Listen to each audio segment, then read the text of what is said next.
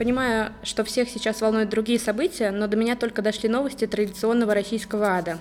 Посреди дня 26 сентября в квартиру к моей подруге Саше Поповой и к ее молодому человеку Артему Комардину ворвались вооруженные люди в масках, избили обоих.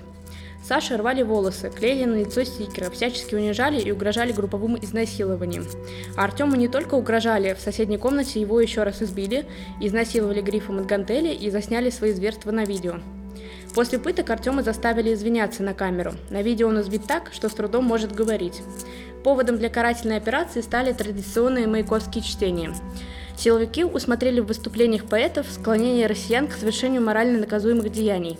И хотя экспертиза не смогла это подтвердить, Артема Комардина и еще одного поэта, Николая Дайнека, отправили под арест. Уголовное дело возбуждено по статье «Экстремисткой» 282 те сообщения о пытках, которые доходят до нас, лишь вершина огромного кровавого айсберга и сломанных и искалеченных судеб.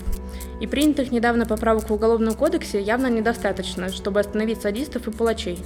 Но практически все они боятся публичности, поэтому необходимо говорить о пытках до тех пор, пока эта порочная практика не будет искоренена.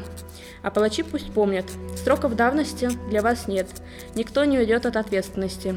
3, 10, 22, Москва, Матроска, Дима.